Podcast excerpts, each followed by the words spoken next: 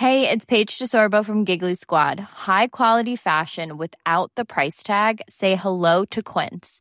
I'm snagging high-end essentials like cozy cashmere sweaters, sleek leather jackets, fine jewelry, and so much more. With Quince being 50 to 80% less than similar brands. And they partner with factories that prioritize safe, ethical, and responsible manufacturing. I love that. Luxury quality within reach. Go to quince.com slash style to get free shipping and 365-day returns on your next order. quince.com slash style.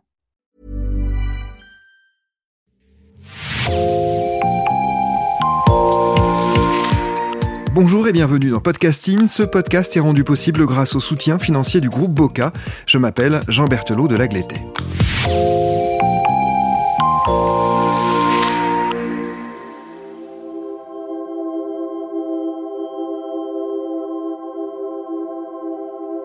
Grimsy, un billet sans retour, une série en quatre épisodes, signée Gabriel Taïeb. Il y a plus de 40 ans, la marche pour l'égalité et contre le racisme partait de Marseille pour rejoindre Paris. Il y a plus de 40 ans, Habib Grimsy a été tué à bord du Bordeaux Vintimille. Il y a plus de 40 ans, l'émotion après ce meurtre a déclenché un mouvement de solidarité sans précédent contre le racisme en France. Plus de 40 ans après tout cela, donc, que reste-t-il de la mémoire de cette période? Des mouvements militants et des associations nées à cette époque. Du souvenir du meurtre de Habib Grimsy Plus de 40 ans après, l'espoir d'un changement est-il encore vivant? Je m'appelle Gabriel Taïeb et vous écoutez Grimsy, un billet sans retour. En France, c'est un mélange de stupeur et d'indignation qui se manifeste un peu partout après l'assassinat horrible d'un jeune Nord-Africain de 26 ans. Ils partent en chasse et trouvent Habib Grimsy l'Algérien. Les familles des jeunes maghrébins victimes du racisme ont manifesté dans la gravité. Les Français étaient nombreux à côté des immigrés pour témoigner leur solidarité. Votre comportement est bien le seul comportement humain que la victime ait trouvé dans le train ce soir-là. Épisode 4 Mémoire de lutte.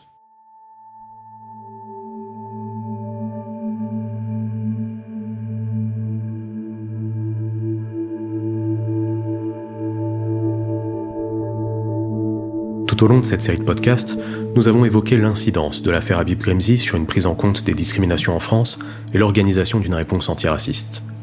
Pour cela, nous avons interrogé des historiens ayant travaillé sur cette question, des journalistes qui ont suivi l'affaire, nous avons déterré quelques archives et parcouru quelques essais. Mais pour ce quatrième et dernier épisode, nous avons souhaité laisser un peu plus longuement la parole à un témoin et acteur de cette lutte antiraciste, longuement évoqué. À notre micro, Abdou Chaoui, président fondateur de l'association bordelaise de lutte contre les discriminations Le Boulevard des Potes et cofondateur de SOS Racisme. Pour lui, le meurtre du Bordeaux Vintimille a été un véritable révélateur du racisme en France et un déclencheur du combat qu'il mène encore aujourd'hui, localement. Début des années 80, mon parcours personnel est un parcours plutôt d'étudiants étrangers venus en France pour étudier, qui a rencontré le syndicalisme étudiant dans,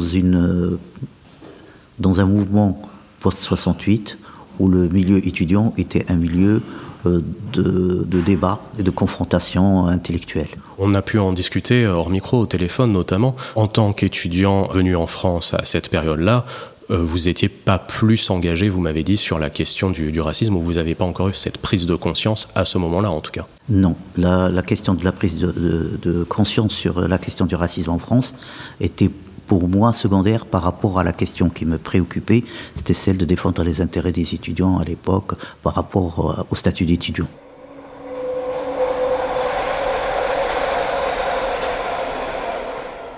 L'affaire euh, Habib est révélatrice pour moi personnellement de l'enjeu du racisme en France, euh, au-delà de, des faits divers pour lesquels on était plus ou moins habitué.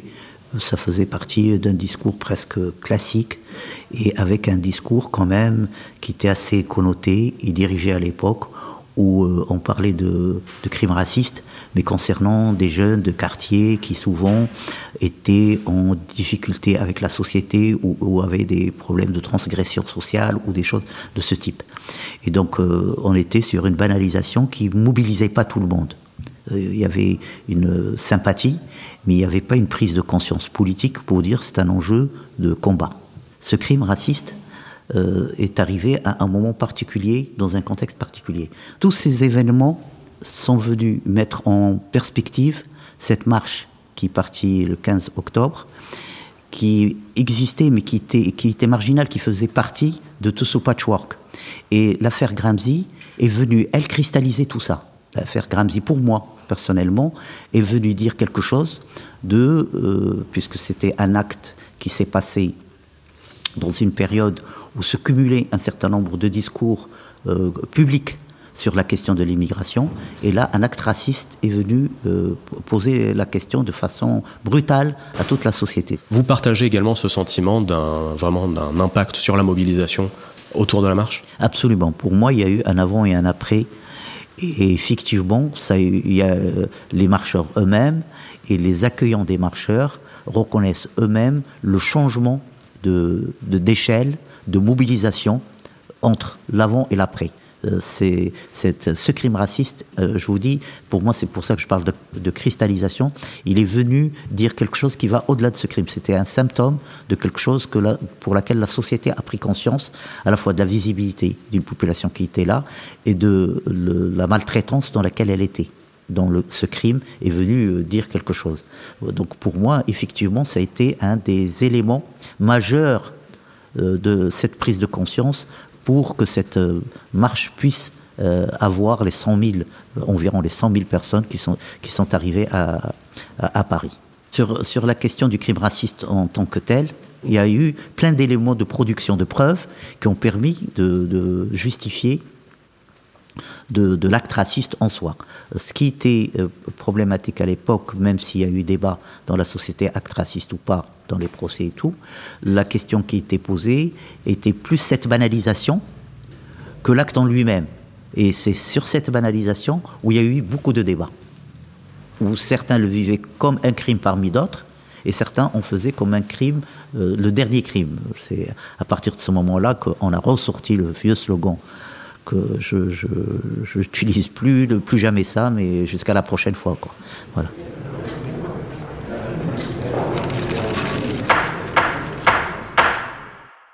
En 1986 se tient le premier procès des meurtriers de Habib Grimzi, un procès très suivi qui ravive les discussions autour de cette affaire après celle-ci. Quels sont vos souvenirs de ce procès et de sa médiatisation? Euh, C'est un procès qui nous a amené à mieux connaître les motifs pour lesquels euh, Gramsci est venu, euh, qu'est-ce qu'il est venu chercher et ce retour, comment il se faisait. Donc on est rentré un peu dans l'histoire intime euh, d'une correspondance, euh, d'une illusion de, de, ce jeune de venir passer des vacances et peut-être s'installer, de la déception de l'accueil qu'il a eu avec sa correspondante, de ce retour un petit peu particulier euh, qui, dans lequel il était et, cet achèvement et, cette mort brutale qui est venue achever ce parcours. Et on voyait effectivement qu'il euh, y avait une certaine timidité de ses parents et autour de lui, de, de, en gros, qu'est-ce qu'il est venu faire? Et c'est ce côté qui paraissait futile qui a amené, à mon avis, dans les débats, une certaine... Euh, ça n'a pas eu l'intonation à mon avis, euh, l'éclat que ça devait. Parce que la personnalité elle-même, indépendamment des faits, euh, a, brouillé un peu les. C'est-à-dire, c'était un, une démarche très particulière. Ne correspondait pas aux, différents euh, prototypes d'itinéraire d'une population. c'est pour ça que ce procès a été important juridiquement, parce qu'il y a eu des débats juridiques de fond. Mais, euh, à mon avis, ça s'approchait beaucoup plus du fait divers que d'une question qui, symbolisait quelque chose d'important dans la société. C'est-à-dire, euh, à partir de ce procès, il n'y a pas eu de loi ou quelque chose qui est venu faire un avant et un après ce crime raciste. Les parents de Habib Ghamzi étaient présents donc lors du premier procès, mais sont toujours restés très discrets, n'ont jamais exprimé le souhait de faire de la mort de leur fils un symbole des victimes du racisme. Dans ce genre de situation, comment est-ce que l'on se positionne en tant qu'association antiraciste, dont on le rappelle, certaines se sont constituées partie civile lors du procès? Ben, C'est pas évident de se substituer aux parents, même si la cause est importante. C'est jamais évident quand les parents eux-mêmes sont euh, dans le recueillement, dans la discrétion. Euh, puis, il ne faut pas oublier, par exemple, qu'en 83, ce qui ne se faisait pas depuis longtemps, Chadli, qui était président de l'Algérie, a visité la France pendant, je pense, trois jours. Et il ne faut pas oublier la pression politique qu'avaient à l'époque les amicales algériennes, euh, sur, les, sur le mouvement ouvrier et sur euh, la réalité euh, des populations issues de l'Algérie. Donc c'était pas si simple pour ses parents de se trouver dans un enjeu de conflit un peu parce qu'ils étaient algériens, ils, habitaient en Algérie, il était de passage, c'était un touriste. Et donc c'était malaisé pour eux de se trouver dans cette position. Leur enfant déjà est, est victime de racisme, mais en même temps de venir plus ou moins dénoncer la France. Donc pour moi, cet élément-là a été sans aucun doute aussi euh, pesant pour cette famille. Et c'est vrai que quand on se trouve dans cette situation où euh, ce portage-là n'a pas été, c'est pas qu'il il, existait, mais on voulait pas en faire euh, une, on voulait pas en faire un symbole. Et alors que ça aurait pu l'être, c'était demandé et après, les associations ont fait, ce, notamment celles qui étaient partie civile, qui ont fait le, taf. Parce que ce, qu'on ne peut jamais reprocher quand même à toutes ces organisations, c'est que toujours il y a eu une mobilisation autour du droit à travers des avocats qui sont venus aider euh, cette cause-là depuis euh, tout le temps. Et ça, euh, c'est vraiment euh, à l'honneur du, barreau de, ce pays, où les avocats sont venus souvent soutenir ces, ces causes juridiquement. Mais c'était pas si évident d'aller à l'encontre de la volonté des parents.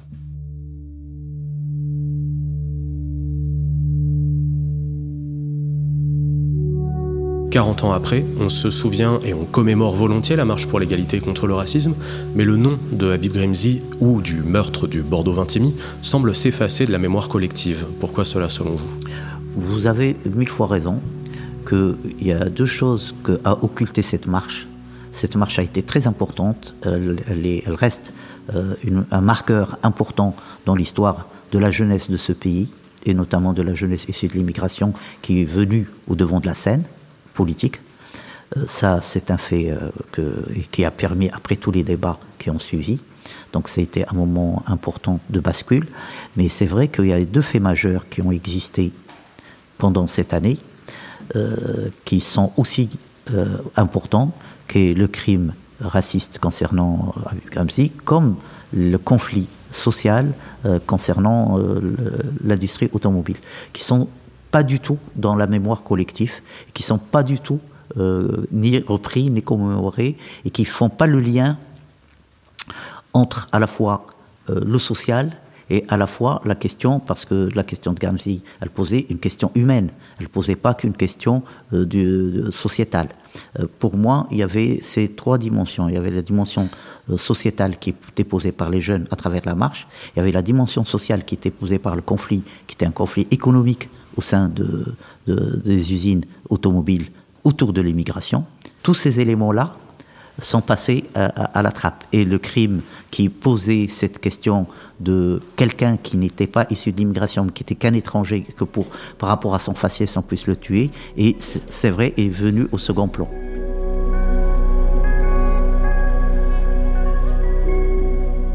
Cette question de la transmission mémoriale du meurtre de Habib Gomzi nous l'avons également posé aux historiennes et historiens interrogés pour cette série. Nous souhaitions savoir si, au-delà du temps qui passe, d'autres facteurs expliquent la méconnaissance de cette affaire par rapport à d'autres. Cela, en dépit de son importance, plusieurs fois affirmée, dans l'histoire des luttes antiracistes en France. Ludivine Bantini.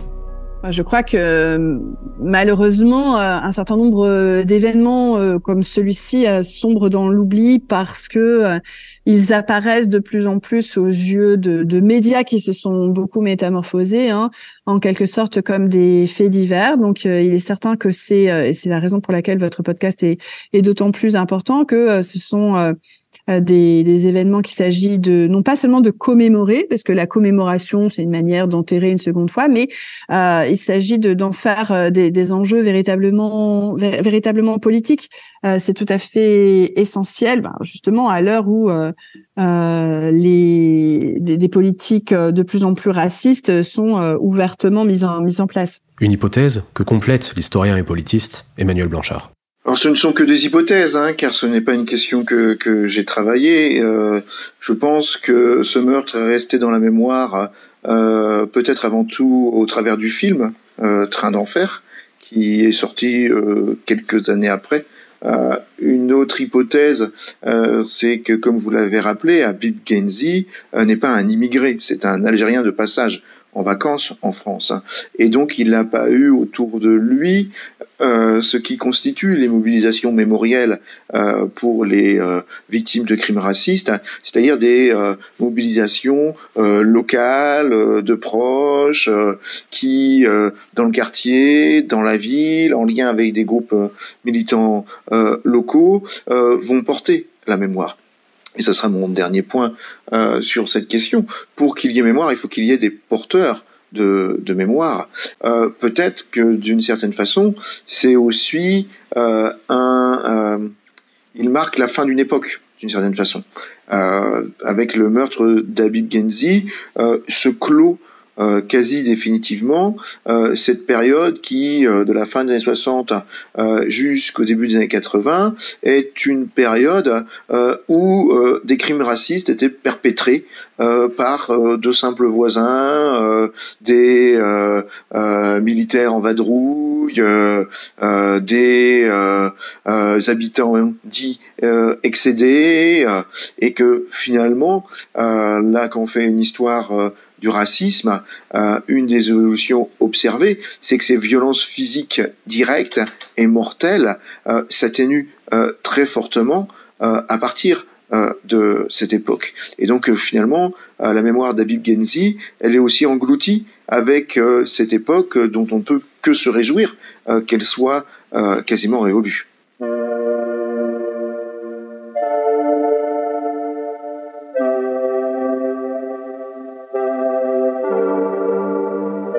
Une époque quasi révolue donc, mais dont l'héritage continue d'être porté par des militants qui agissent toujours au quotidien.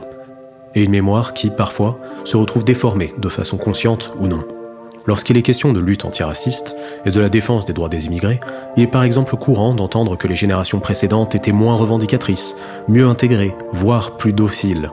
Un non-sens historique, selon Abdou Chaoui, le fondateur de l'association bordelaise Le Boulevard des Potes et cofondateur de SOS Racisme c'est une question qui me semble très importante.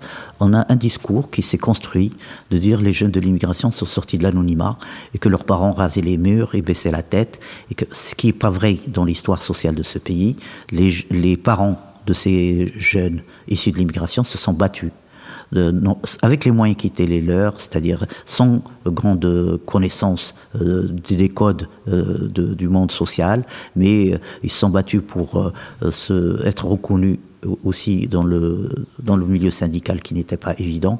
Ils se sont battus pour avoir aussi des revendications de dignité de ce qu'ils représentaient. Il ne faut pas oublier qu'on allait chercher les personnes, on les faisait, on les, on les, on les faisait travailler, puis on leur demandait de rentrer quand, ils, quand euh, on n'en avait plus besoin. Et donc il y a eu tout un travail de revendication pour euh, avoir une égalité de traitement dans le monde salarial. Et ça s'est fait qu'à un qu'à un avec les syndicats, mais c'était pas si évident que ça. Mais il y a eu un vrai, combat. Euh, de, de, ses parents. Donc, c'est pas des parents qui rasaient les murs, qui baissaient la tête et qui fermaient. Sauf que dans le monde du travail, c'était pas reconnu en tant que tel, parce que, y compris, à part peut-être la CFDT, les grands syndicats de l'époque, comme la CGT ou le Parti communiste, n'étaient pas porteurs de, ce, de, ce, de cette reconnaissance, puisque, au nom d'un universalisme qui était abstrait, on disait qu'ils sont égaux en droit et ça suffisait. Euh, et c'est là où on a vu euh, cette, cette, question sociale qui, qui n'est pas une mince affaire pour moi. S'il y a quelque chose aujourd'hui sur lequel on est peut-être passé à côté, c'est toute cette transmission dans l'histoire de ce pays, de cette histoire sociale de l'immigration. parce que elle, montre bien que ces jeunes ne sont pas là par hasard et qu'ils sont le produit d'une histoire euh, qu'on peut comprendre et qui permet de mieux les, créer les filiations nécessaires dans l'histoire des combats de France. Ce qui a changé, c'est que les crimes racistes ne sont plus aussi banalisés qu'ils ne l'étaient ils ne sont plus aussi importants qu'ils l'étaient. La société est plus violente, euh, sans aucun doute, il y a une désinhibition concernant le racisme, mais il y a quand même un corps social qui réagit et qui permet encore de, tenir.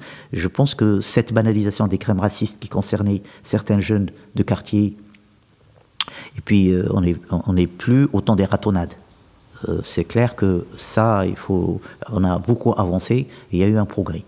Ce qui a changé par contre, c'est le climat de défiance permanente sur cette question-là qui ne touche pas que la France, qui est aujourd'hui un problème, on le voit, sur euh, une question identitaire de toutes les recompositions, à la fois des États-nations, euh, on le voit partout, l'émergence de, mouvements euh, revendiquant une identité liée à un passé, voilà. Donc, et la France, ben, malheureusement, elle est aussi tenue à ça. Mais c'est vrai que on peut dire que par rapport à cette période-là, aujourd'hui, il y a plus de possibilités de, débattre, d'agir et de questionner, malgré le discours ambiant de dire il n'y a plus rien à faire et tout.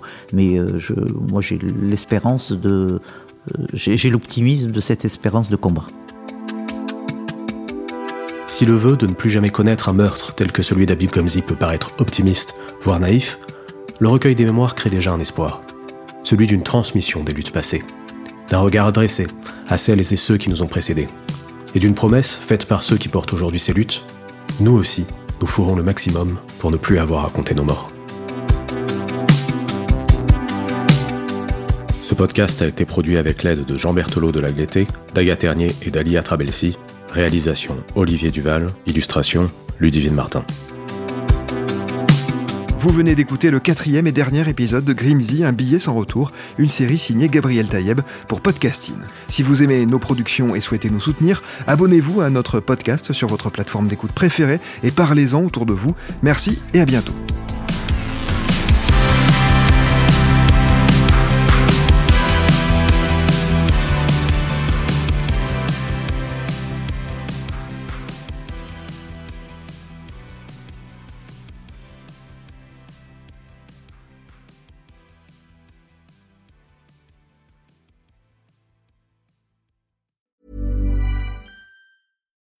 When you need mealtime inspiration, it's worth shopping Kroger, where you'll find over 30,000 mouth-watering choices that excite your inner foodie. And no matter what tasty choice you make, you'll enjoy our everyday low prices, plus extra ways to save, like digital coupons worth over $600 each week. You can also save up to $1 off per gallon at the pump with fuel points. More savings and more inspiring flavors make shopping Kroger worth it every time.